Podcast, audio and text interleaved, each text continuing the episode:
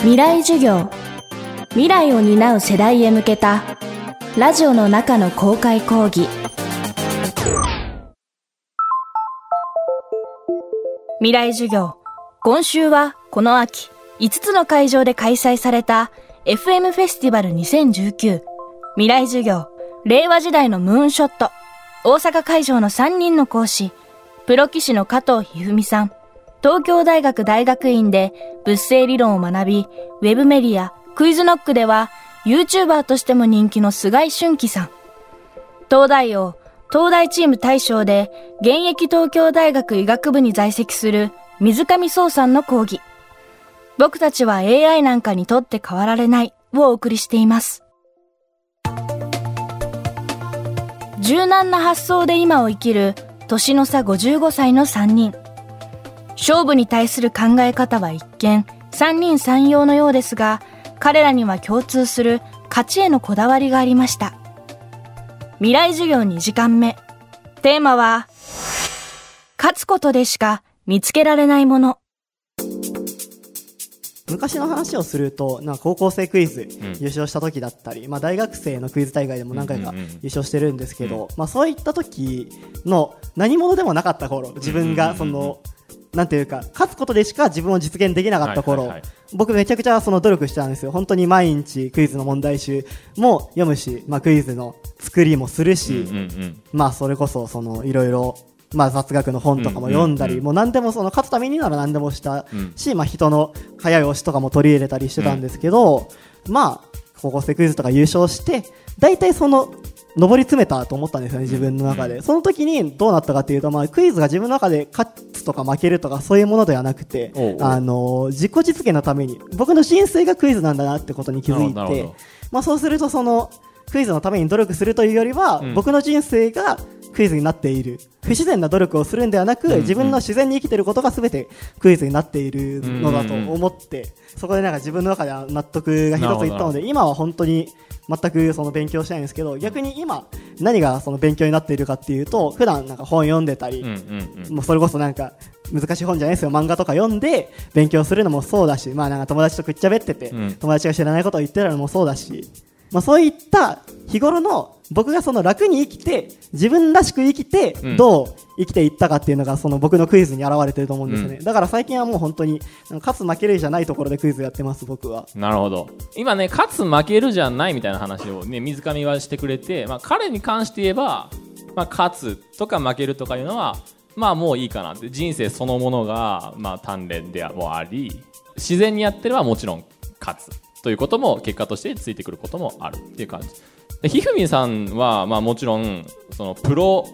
ゲームゲーマーじゃないな。なんかでもゲームの世界勝ち負けが必ずあるゲームの世界で、ね、数十年やられてきたということで、まあ、勝負の世界で生きてきた。で勝ち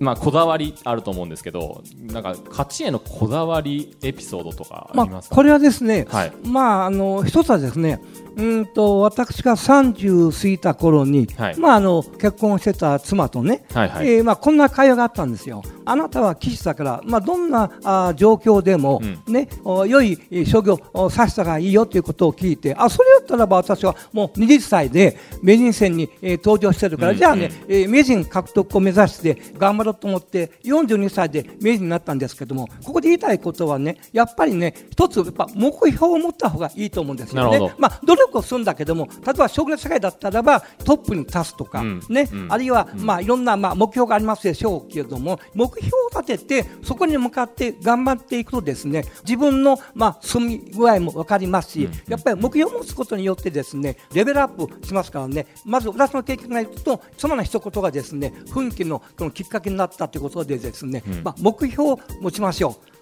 で本当に実際に大きな勝負に勝つにはですねこうです。勇気を持って戦う、うん、相手の面前で弱気を出してはいけません、うんうん、勇気を持って戦う、まあ、もと勇気を持って戦うにはそれなりの勉強をしましょう。はいはい、なるほど、はい、まあ、目標が大事という中で、まあ、目標の一つとしての勝ちがありで、まあ、その特に勝つという目標を達成するためには勇気。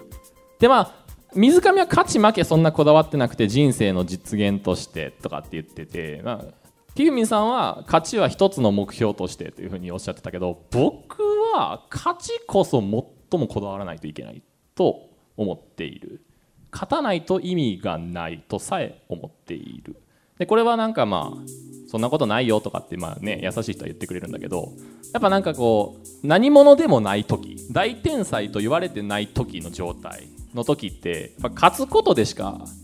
見つけられないものは絶対あると思っている、うん、いないと思います、うん、なんか受験とかもくぐり抜けてきたけど受験にもまあ勝ち負けみたいなのはあって。